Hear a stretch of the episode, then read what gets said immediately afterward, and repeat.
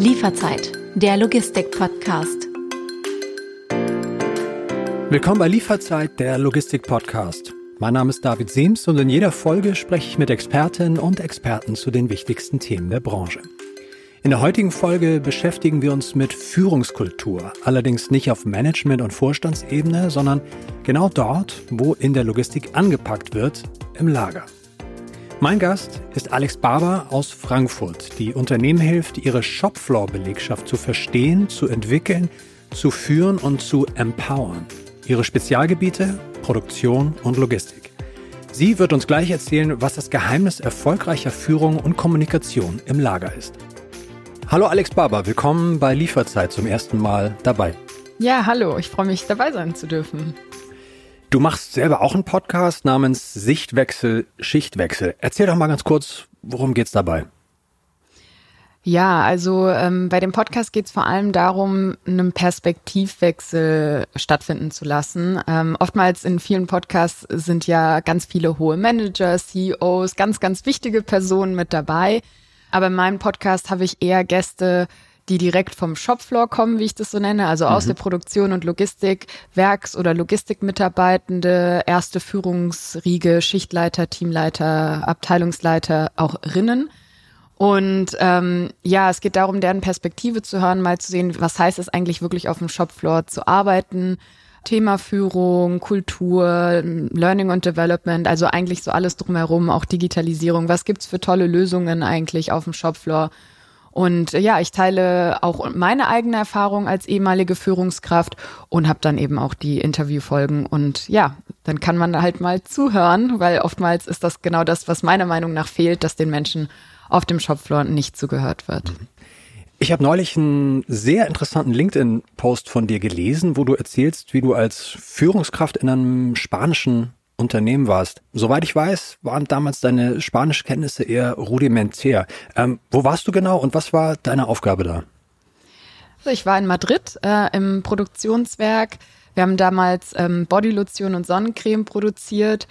Und ja, ich hatte so, also ich habe meinen Master in Spanien gemacht, der war aber vorwiegend auf Englisch und ich hatte so ein B1-Niveau Spanisch. So, ich konnte mich eins zu eins unterhalten, B1 aber heißt so. B1 heißt, ich verstehe relativ mhm. viel, mhm. wenn man eins zu eins mit mir redet. Ähm, und ich kann mich auch ausdrücken, aber in einer Gruppe geht eigentlich alles unter. Also so Meetings konnte ich irgendwie gar nichts verstehen. Mhm. Vor allem, wenn die Meetings in der Produktion stattgefunden haben, mhm. mit wirklich laut, mit lauter Geräuschkulisse im Hintergrund.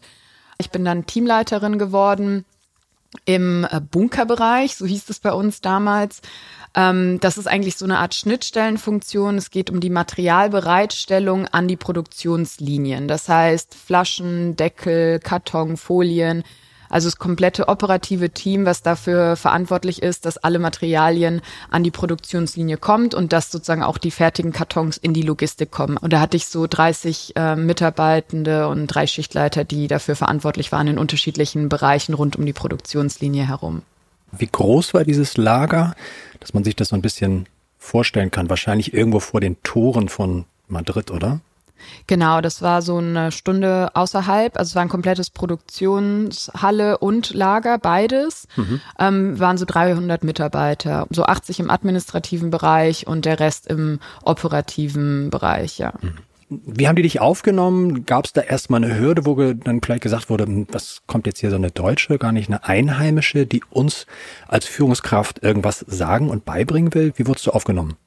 Mm, ja, also ich hatte erstmal große Ängste in Anführungsstrichen deswegen, weil ich dachte, okay, ich bin jung, ich bin nicht äh, Einheimische, ich spreche die Sprache nicht 100 Prozent, bin eine Frau im Produktionsbereich. Mhm. Ähm, also habe ich gedacht, oh Gott, wie soll das denn funktionieren? Und tatsächlich war es so, dass ich mir die Zeit am Anfang genommen habe und wirklich mich mit jedem Mitarbeiter, soweit ich halt konnte, sprachlich eins zu eins, das war ja das, was ich noch am meisten konnte, ähm, zu unterhalten. Ich habe die gar nicht aus der Produktion rausgenommen, sondern ich bin einfach Linie zu Linie gegangen oder mhm. wo deren Arbeitsplatz war und ähm, habe sie einfach versucht kennenzulernen, habe ein bisschen von mir erzählt und das ist tatsächlich sehr, sehr gut angekommen. Also unter anderem haben sich zum Beispiel auch viele beschwert äh, über gewisse Dinge. Ich habe auch mit Absicht gefragt, was sind denn so Dinge, die ihr ändern wollen würdet? Mhm. Und ja, lustigerweise kam irgendwie immer auf, dass die Uhr nicht umgestellt sei. Und da habe ich gedacht, okay, gut, das hat habe ich jetzt zum fünften Mal gehört. Warum interessiert es die Leute, dass die mhm. Uhr nicht umgestellt sei? Und es hat sich irgendwie herausgestellt, dass es so ein Bereich war, der ein bisschen abgetrennt von der restlichen Produktion war. Und die haben sich irgendwie immer sehr vernachlässigt und so abseits gefühlt, dass ihnen keiner zuhört. Und überall im ganzen Werk sei die Uhr umgestellt worden. Und das zeigt ja mal wieder, dass ihr Bereich vernachlässigt wird, weil nur bei ihnen wurde die Uhr nicht umgestellt. Wir reden jetzt von und Sommerzeit auf Winterzeit, oder? Genau, okay. sowas. Also es geht wirklich nur um eine Stunde umstellen, das mhm. halt vergessen wurde in dem Bereich. Und das haben sie schon gleich irgendwie so als Zeichen gesehen, dass sie vernachlässigt werden. Und wurden sie wahrscheinlich auch in vielen anderen Sachen, aber das war jetzt mal ein ganz normaler Fehler. Und tatsächlich habe ich mich dann halt einfach mal drum gekümmert, dass sie umgestellt wird. Und das hat irgendwie ein großes Vertrauen irgendwie kreiert, weil letztendlich, die haben mir was gesagt und ich habe es gemacht. Egal wie Anführungsstrichen lächerlich es vielleicht klingen könnte, dass es nur um eine Uhr geht. Ich habe sie gehört und ich habe es getan und dadurch habe ich relativ schnell ihr Vertrauen gewonnen. Und ein Mitarbeiter meinte auch zu mir, nachdem ich mich eine halbe Stunde mit ihm unterhalten habe, ja, so lange hat sich noch keiner hier mit mir unterhalten und ich bin seit vier Monaten da. Mhm. Was waren so deine weiteren wichtigsten Erkenntnisse? Das Thema Mehrsprachigkeit ist ja auch bei vielen Unternehmen in Deutschland ein riesiges Thema. Also bei ganz vielen Kräfte im gewerblichen Bereich, das Deutsche ja nicht die Muttersprache. Es ist schon so, dass sehr viele, sowohl in Spanien als auch in Deutschland, ich war auch letztens bei einem Kunden in der Schweiz, da waren, glaube ich, irgendwie drei Prozent Schweizer überhaupt da und der Rest waren von überall her. Also ganz viele Mitarbeiter im Produktionsbereich, im Logistikbereich sprechen nicht die Muttersprache. Mir hat es tatsächlich damals geholfen, dass ich auch Rumänisch sprach, denn ein Drittel meiner Mitarbeiter in Madrid waren auch Rumänen. Mhm. Äh, das hat natürlich auch geholfen, weil ich ab und zu mal fragen konnte. Natürlich heißt es auch eine andere Beziehung, die man aufbaut.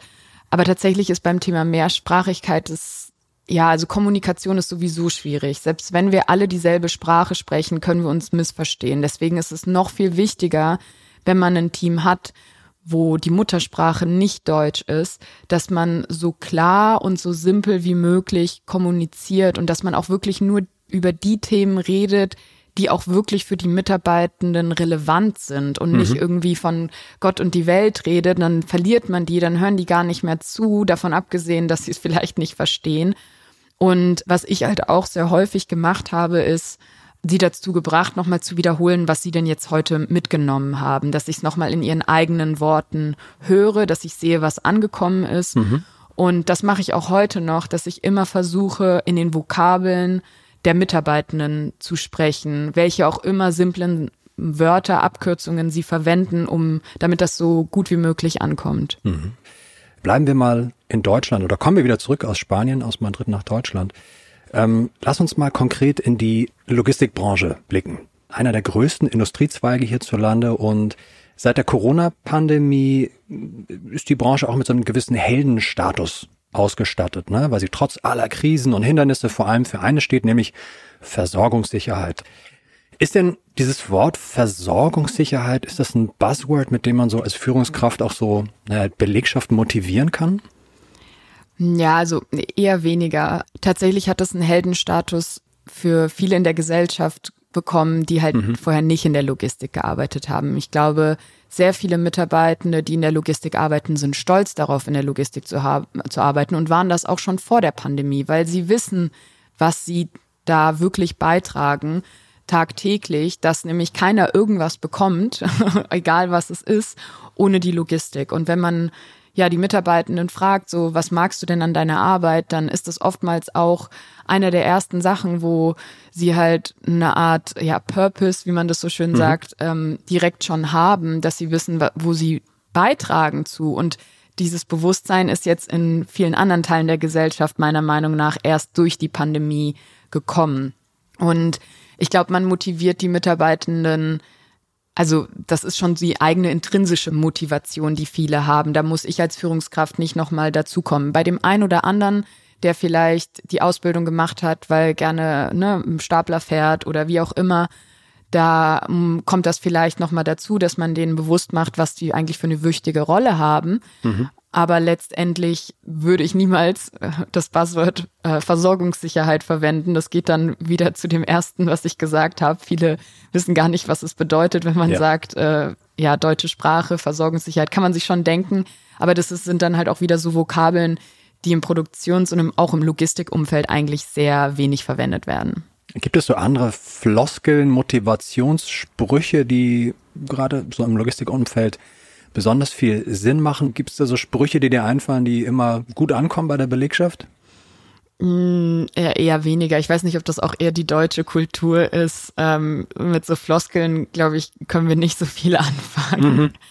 Eine Sache, mit der man die Mitarbeiter sehr motivieren kann, ist grundsätzlich das, diese Kollegialität. Also bei allen mhm. Mitarbeiterumfragen, die ich jemals durchgeführt habe, wenn es um was gefällt dir sehr gut äh, geht, sind es immer die Kollegen und die Mitarbeiter. Also da ist ein sehr, sehr starkes Teamgefühl allein schon unter den Mitarbeitenden da.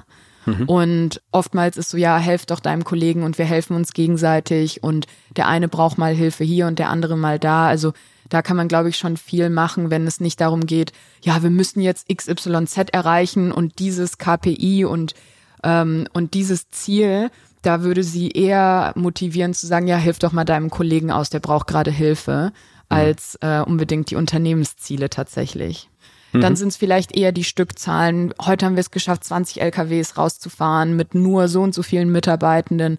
Das ist echt eine Wahnsinnsleistung. Ähm, sowas ist vielleicht eher motivierend oder dass man weniger Fehler gemacht hat, weil es halt einfach ganz konkret auf deren Arbeit auszielt und äh, so beeinflusst werden kann. Mhm. Macht es einen Unterschied, ob es sich um ein Logistikcenter oder etwa ein Warehouse, Warenlager beispielsweise von Otto handelt? Also ich, äh, ich glaube, das ist äh, sehr gleich, also sehr ähnlich, auch ob Logistik. Deswegen rede ich ja auch immer, ob Logistik oder Produktion oder Bau oder wie auch immer. Das ist, glaube ich, alles sehr sehr ähnlich. Und ich glaube, es ist einfach nur wichtig, wirklich mit den Mitarbeitenden zuzuhören, dass sie mitreden, mitentscheiden dürfen, dass sie sich entwickeln können. Das ist ja auch mhm. ein häufiges Vorurteil, dass sich ähm, Logistikmitarbeiter nicht entwickeln möchten. Es herrschen einfach so viele Vorteile diesen Mitarbeitenden gegenüber, dass sie vielleicht nicht intelligent genug seien, dass, weil sie nicht studiert haben oder ähm, dass sie auch nicht ambitioniert genug seien, weil sie vielleicht nicht studiert haben. Und mhm. tatsächlich ist es so, dass ich, ähm, also es gibt einen Report von Beekeeper, der nennt sich Frontline Report. Und da haben die drei Top-Motivatoren durch eine Umfrage herausgefunden.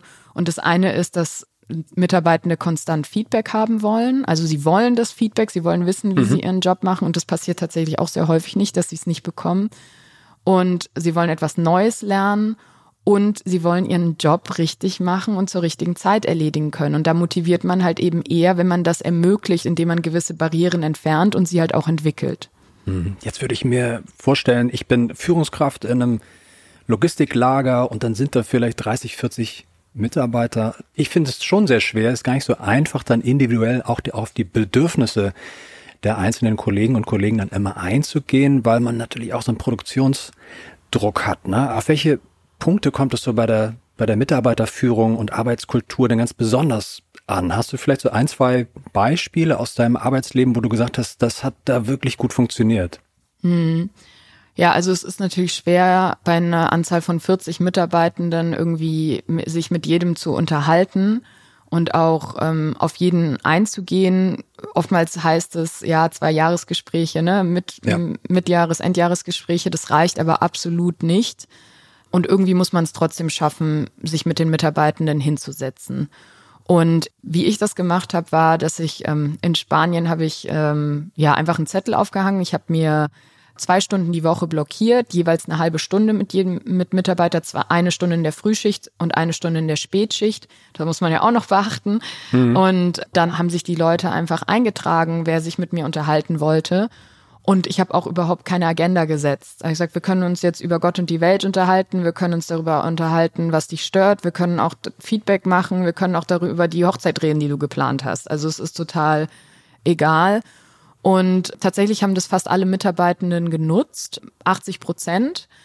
Und dann hatte ich noch so ein paar, die das nicht genutzt haben. Mhm. Der eine oder andere, das hat für mich Sinn gemacht, das war jemand, der wollte einfach in Ruhe gelassen werden und das war so und habe mich noch mal kurz mit ihm unterhalten, hat gesagt, nee, ich habe nichts. Und ich gesagt, okay, alles klar. Und ein anderer hat mich ein bisschen gewundert, weil der hat schon erwartet, dass er zu mir kommt. Dann habe ich ihm noch mal gesagt, komm, komm doch mal, lass uns doch mal hinsetzen. Und dann ist er gekommen und dann hat sich herausgestellt, dass er seit sechs Monaten sauer auf mich ist. Oh, okay. Ja, und dann war ich so, huch, okay, wo kam das denn her?